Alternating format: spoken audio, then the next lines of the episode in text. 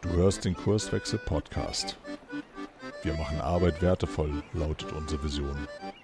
Im Podcast sprechen wir über lebendige Organisationen, den Weg dorthin und die Nutzung von modernen Arbeitsformen. Hallo und herzlich willkommen im Kurswechsel-Podcast. Heute mit drei Kurswechslern, mit Frank, Matthias und mir, der Caroline.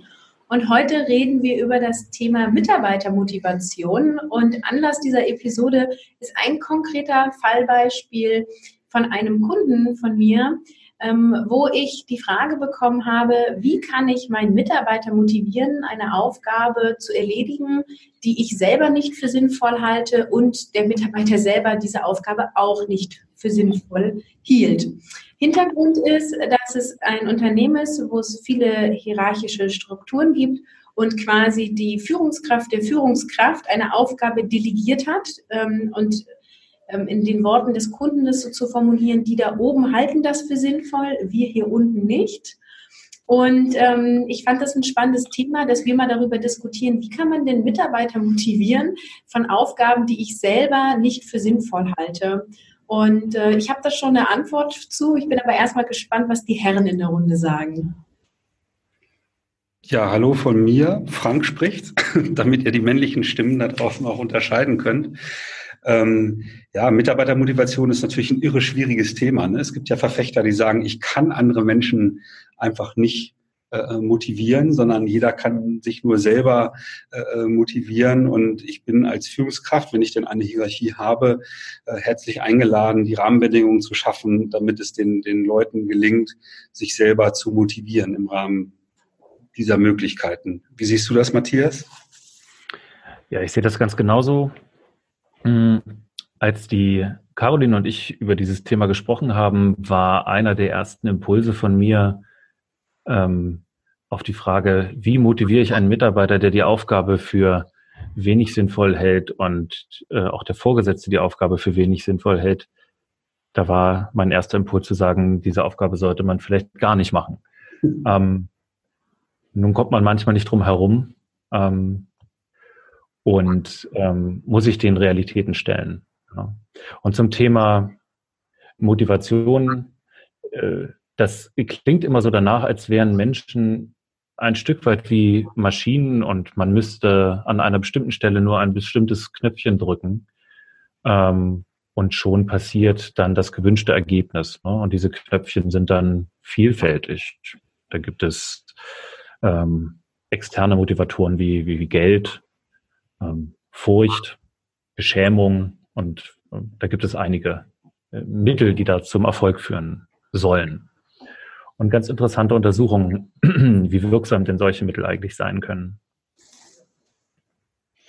Ja, aber ich glaube, diese, diese Sicht mit Motivation durch finanzielle Anreize oder durch Bestrafung und so weiter, das ist ja über Jahrzehnte so gängige Praxis gewesen. Aber das, was ich halt so in den letzten Jahren lese, geht ja eigentlich in eine komplett andere Richtung.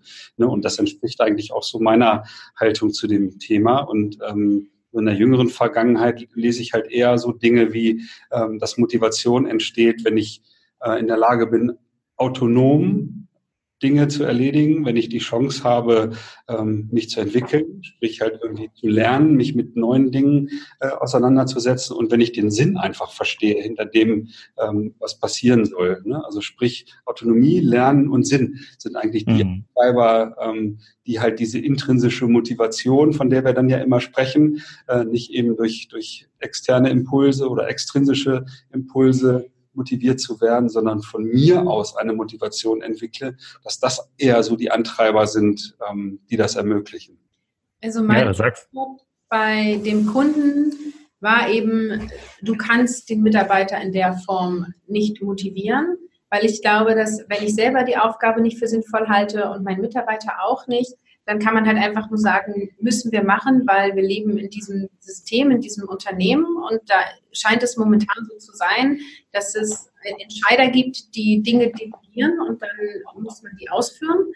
Ähm, aber jetzt zu sagen, ich kann jetzt als Führungskraft irgendwas tun, ihn zu motivieren, finde ich ganz schwierig. Man kann ihnen natürlich die Situation erklären und besprechen, warum wir jetzt hier Aufgaben machen, die uns einfach so diktiert werden. Für mich war das Spannende aus der Situation heraus. Für mich hat es ganz viel darüber gesagt, wie da Unternehmenskultur gelebt wird und wie Dinge da funktionieren. Und das war das eigentliche Spannende. Ähm, wir waren da in einer Gruppe von ähm, zehn Leuten und haben das dann weiter diskutiert, also alle Mitarbeiter des Unternehmens, nämlich die Frage, welche Rahmenbedingungen brauche ich selber denn, um hier motiviert zu arbeiten? Und das trifft sich mit den Faktoren, die du gerade genannt hast, Frank. Ja, naja, aber das ist natürlich schwierig. Ne? Ich habe per se so ein, so ein hierarchisches Unternehmen und die kommen ja äh, über eine lange Tradition oder Unternehmen, die halt lange äh, existieren, wo halt nun mal ähm, das, das Denken von dem Handeln getrennt wurde. Ne? So, das ist ja so die klassischen Themen, Taylorismus, Industrialisierung. Ähm, die da oben machen sich die Gedanken, definieren die Prozesse, die Aufgaben und die da unten, äh, ihr ich hoffe, ihr hört die Gänsefüßchen, die ich, die ich versuche zu sprechen, ähm, sozusagen äh, aufgefordert, äh, halt einfach zu handeln, Prozesse abzuarbeiten, Aufgaben zu erledigen. Und überall steht geschrieben, und wir erleben das ja tagtäglich in unserer Arbeit, dass halt ähm, eine Hierarchie, wo oben anordnet und unten ausführt, halt so in der Form halt eben nicht mehr die Probleme löst, haben. So, und ähm, da muss es also andere Dinge geben, die halt die Mitarbeiter befähigen, halt sich selber zu motivieren und äh, ja, an den Problemlösungen idealerweise der Kunden zu arbeiten.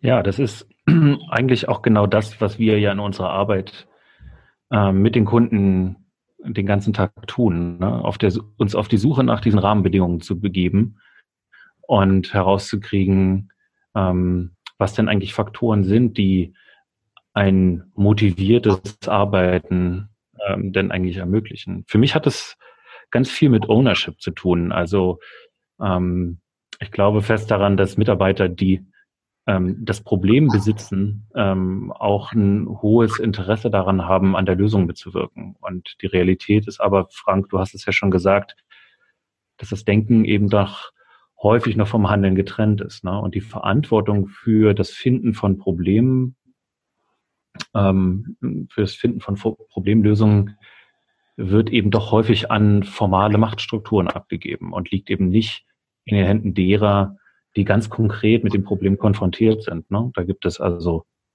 Berichtslinien und, äh, und Reports, die dann den Vorgesetzten helfen sollen, alle relevanten Informationen einzusammeln, um dann eine Entscheidung zu treffen. Und dieses Entscheidung für andere treffen, ich glaube, das entmündigt Mitarbeiter und das sorgt eben auch dafür, dass ich dann möglicherweise nur mit angezogener Handbremse da äh, meine Arbeit verrichte. Das ist jetzt aber spannend, weil ähm, das bedeutet ja die Annahme, dass in dem Moment, wo ich Entscheidungsfreiräume habe, dass ähm, ich dann motivierter bin, oder? Meinst du das damit? Ja, das ist die eine Seite, die, die Freiräume. Ähm, aber das andere eben auch, ich weiß gar nicht mehr, wer das gesagt hatte, es gab dieses Bild mit der Torte, das also Verantwortung wie eine Torte ist. Und wenn die Mitarbeiter eben nur ein ganz kleines Stückchen davon in die Hand bekommen und das aber eigentlich auch nicht wirklich essen dürfen, sondern nur mal kurz dran riechen ähm, und es dann aber auch wieder abgeben müssen, ähm, dann nehmen sie die Verantwortung eben nicht an. Und bei fehlender Verantwortung ähm, gibt es möglicherweise auch fehlende wahrgenommene Motivation. Ja, ist, es, ist es nicht auch häufig so, ähm, dass Führungskräften zwar bewusst ist, dass sie Verantwortung abgeben sollten, weil sie, wenn sie so reflektiert sind, auch gar nicht mehr alles durchschauen und, und verstehen, was an Herausforderungen und Entscheidungsmöglichkeiten meistens ja bei operativen Problemen da sind, aber dass ähm, das Handeln für die Mitarbeiter dann, dann trotzdem sich irgendwie anders anfühlt. Sprich, der Führungskraft ist das bewusst. Ich muss irgendwie loslassen, wie so schön immer äh, gesagt wird. Die Führungskraft versucht das auch.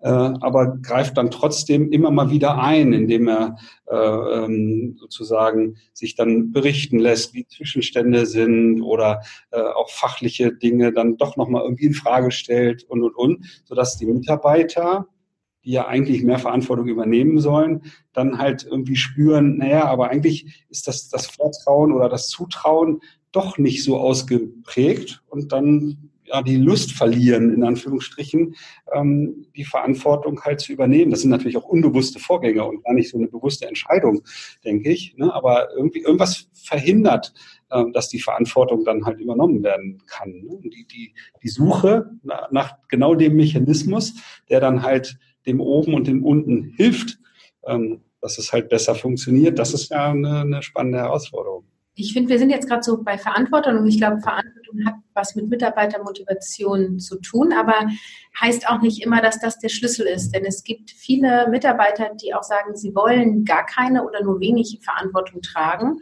und die in dem Moment, wo es dann darum geht, selbstbestimmte und selbstorganisierte Teams zu bilden, sagen, sie wollen das eigentlich alles gar nicht. Und ähm, ich finde ja auch immer, das Recht auf Selbstbestimmung beinhaltet auch das Recht, geführt werden zu wollen und vielleicht auch delegiert werden zu wollen.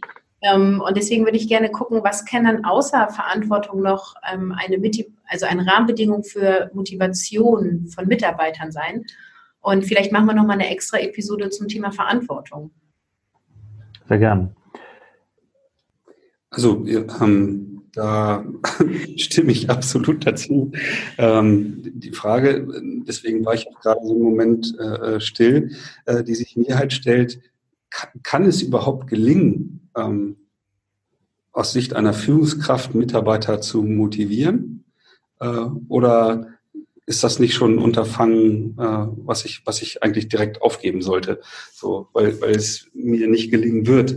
Und ähm, das, was wir häufig schon ähm, im Kreise der Kurswechsler äh, diskutiert haben, auch in, in unseren Vorträgen kommt das häufig vor, ist ja irgendwie die Zitate von Douglas McGregor zum Thema Menschenbild XY ähm, Theorie. Und, und wenn wir da mal einen Moment reingucken, äh, was da bei, bei ähm, diesem Blick auf die Menschenbild halt irgendwie passiert, dann äh, stelle ich mir halt die Frage, wie viele Führungskräfte wirklich dieses Zutrauen in die Mitarbeiter haben und, und dieses, dieses maximale Loslassen, dass wirklich da die Entscheidungen getroffen werden können, wo die meisten Könner oder die meiste Kompetenz halt einfach ist. So und wenn ich das ermögliche, ne, dass ich halt mir vorstelle, äh, der Vollständigkeit müssen wir glaube ich erklären, was diese XY-Theorie besagt, dass ähm, sozusagen es halt keine Menschen gibt, ähm, die von Natur aus diesem dieser X-Theorie entsprechen, also dass Menschen eher Arbeit vermeiden wollen und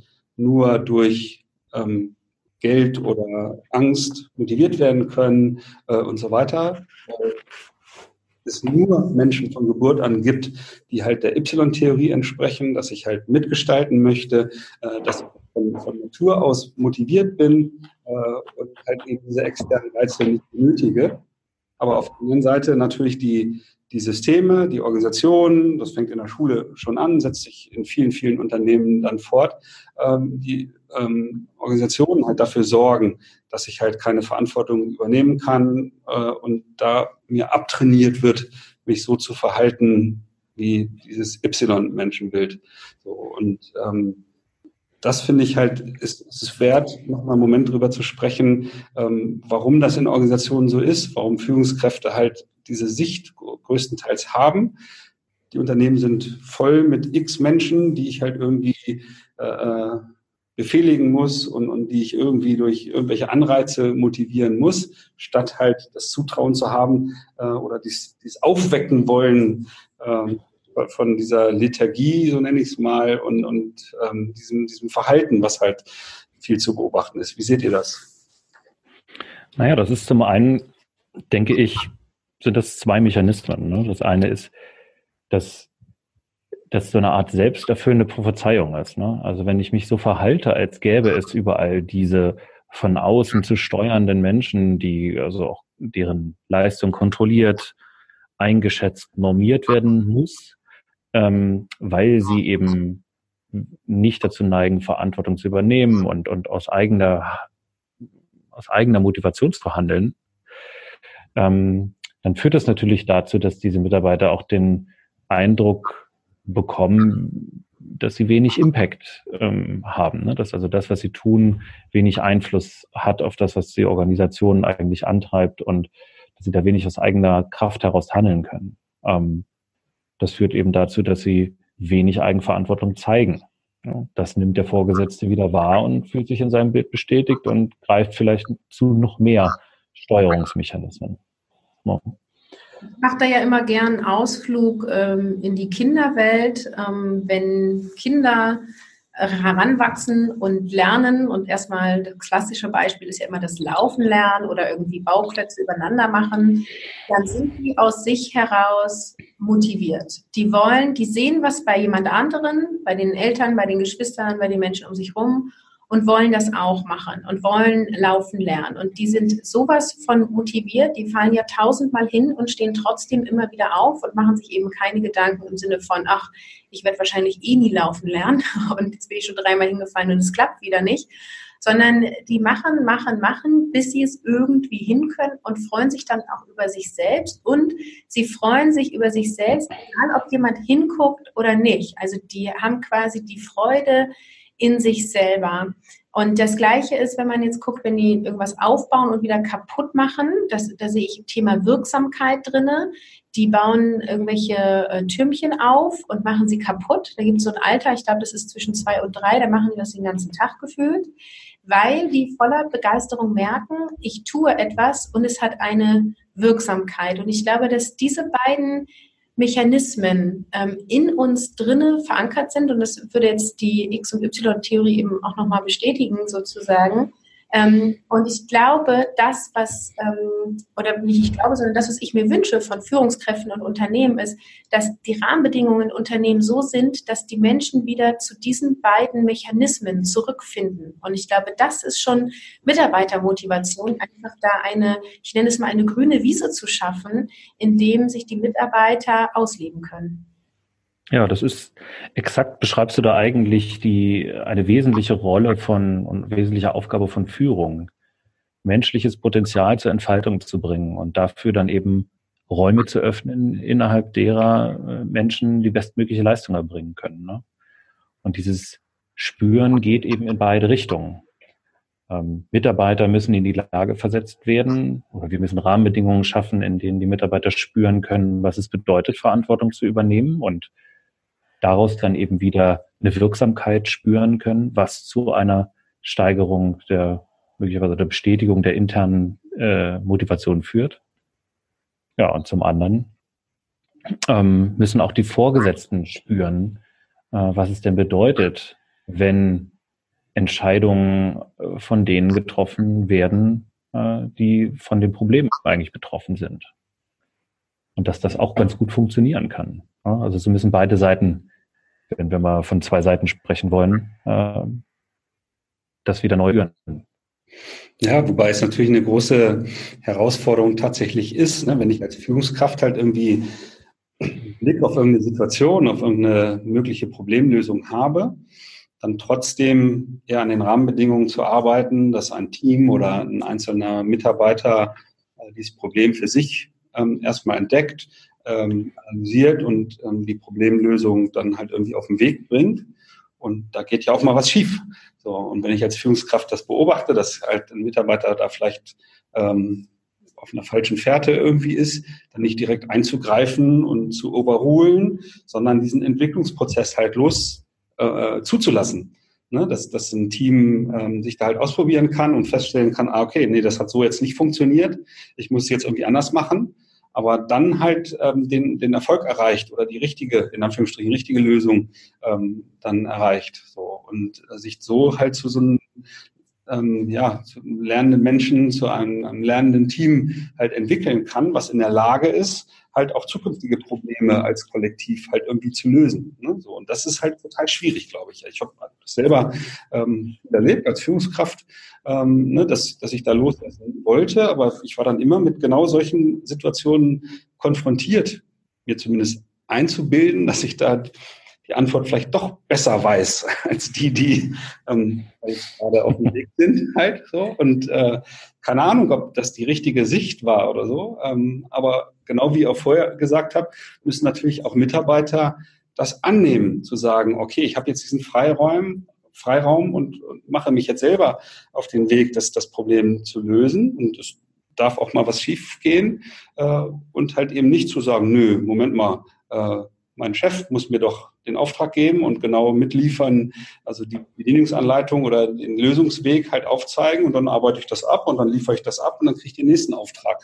So, ne? Aber das ist ja nicht mehr das, wie eigentlich jetzt heutzutage zusammengearbeitet werden sollte. So, aber das ist ich, für alle Beteiligten eine Herausforderung, ne? diese Veränderung zuzulassen. Ich finde es nochmal gut, wenn wir mal gucken, was heißt denn das jetzt konkret für eine äh, Führungskraft, ähm, seinem Team oder seinen Mitarbeitern Rahmenbedingungen zu ermöglichen, sodass die Mitarbeiter intrinsisch motiviert sind. Also ich finde, ähm, wir bringen hier gerade gute Punkte an, ähm, aber es ist ja alles immer noch sehr äh, theoretisch und nahezu philosophisch. Was heißt es denn jetzt im, im Büro sozusagen? Äh, on the man, on the woman.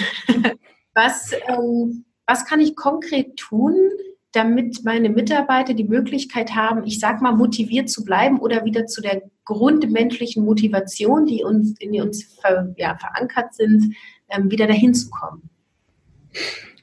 Ich hatte ja vorhin so drei Schlagworte mal genannt. Ne? Autonomie, Lernen und Sinn oder Ausrichtung, könnte, könnte man ja auch sagen. Und das sind für mich Dinge, die ich sehr wohl, sehr konkret im Alltag nutzen kann. Also als Führungskraft zu sagen, äh, oder diese Sinnvermittlung äh, ähm, zu machen oder eine, eine Ausrichtung äh, ähm, zu ermöglichen in Form von einer Vision oder indem ich halt beschreibe, was äh, sozusagen die, die Zielstellung halt irgendwie ist, damit der Mitarbeiter genau einen Sinn in dem erkennen kann, was er tagtäglich tut. Das ist meine originäre Aufgabe, diese Sinnvermittlung als Führungskraft. So, und zum Thema Autonomie, mich halt einfach aus diesen der fachlichen, operativen Arbeit, wo die Probleme gelöst werden sollen, halt rauszuhalten. Mich halt um strategische Dinge zu kümmern oder wenn halt Probleme auftreten, natürlich dann immer die Bereitschaft zu signalisieren, zu unterstützen ähm, und ähm, dabei zu unterstützen, Probleme zu lösen und, und, und. Aber nicht dann loszurennen und selber die Probleme zu lösen, sondern halt die Mitarbeiter oder das Team dabei zu unterstützen, die Probleme eigenständig zu lösen. Ne, das ist ja ein kleiner, aber feiner äh, Unterschied. Und zum Thema Lernen, ähm, das ist der dritte Aspekt, ähm, halt einfach nicht anzuordnen, du gehst jetzt zu dem, dem Training, äh, und hier ist das Budget dazu, sondern auch dazu befähigen, halt erstmal das zu nutzen, was in, in, in den Teams da ist oder teamübergreifend einen Rahmen zu bieten, ne, dass halt gegenseitiges äh, Unterstützen, gegenseitiges Trainieren äh, im ersten Schritt ähm, ermöglicht wird. Aber ja, auch äh, über, über äh, Bereitstellung von, von Geldmitteln dem Team zu signalisieren, ja, findet heraus, wo ihr Wissenslücken vielleicht habt, um, um die zu schließen, euch Menschen zu engagieren oder zu Trainings zu gehen, aber dann auch sicherzustellen, dass dann die neu gewonnenen Informationen dann halt auch weiter verteilt werden und, und, und. Also da eher begleitend äh, da zu sein, als halt irgendwie das alles zu organisieren und fortzusetzen. So, ich hoffe, das war jetzt ein Stück, Stück konkreter. Als ja, finde ich schon. Matthias, hast du auch noch konkrete Ideen? Ja, ergänzend zu dem, was Frank gesagt hat, würde ich, würde ich vorschlagen, so konkret wie möglich anzufangen. Und das bedeutet eben nicht, an den großen Themenblöcken zu arbeiten, sondern ähm, dass wir uns im Team hinsetzen und schauen, äh, wo geben wir ohne Not Verantwortung zum Beispiel auch an Führungskräfte ab. Ja, das kann dazu ähm, kommen, dass man erkennt, dass es bestimmte ähm, Teammeetings gibt, die in aller Regel vom Vorgesetzten einberufen werden, wo er die Agenda oder er sie die Agenda vorgibt und dann eben auch als Moderator äh, fungiert. Da könnte man ganz konkret beginnen, solche Runden wieder in die Hände der Teams zu geben, die sich dann überlegen, zum einen ist das ein Termin, der äh, seinen Wert beisteuert und wenn wir an den Wert glauben, dann wollen wir vielleicht den auch gestalten, ja, inhaltlich. Und ähm, das versuchen wir zum Beispiel aktuell bei einem, äh, bei einem Kunden. Und das funktioniert sehr gut, weil da jetzt die Mitarbeiter ganz äh, konkret anfangen, Verantwortung für den eigenen Prozess zu übernehmen und ähm, da sich auch einzelne Mitarbeiter ähm, auch, auch sehr stark engagieren können, ne, was, was die Themen der nächsten Woche betrifft. Und ich finde, solche kleinen Handlungen sind es, die es den Mitarbeitern ermöglichen, ähm, zu spüren, was es bedeutet, ähm, mitzugestalten, ne, wirksam zu sein und zum anderen eben den Führungskräften die Chance zu geben, zu sehen, ich muss mich nicht um alles kümmern, ne, sondern da sind intelligente, sehr gut ausgebildete Menschen, die ähm, sehr gut Entscheidungen treffen können.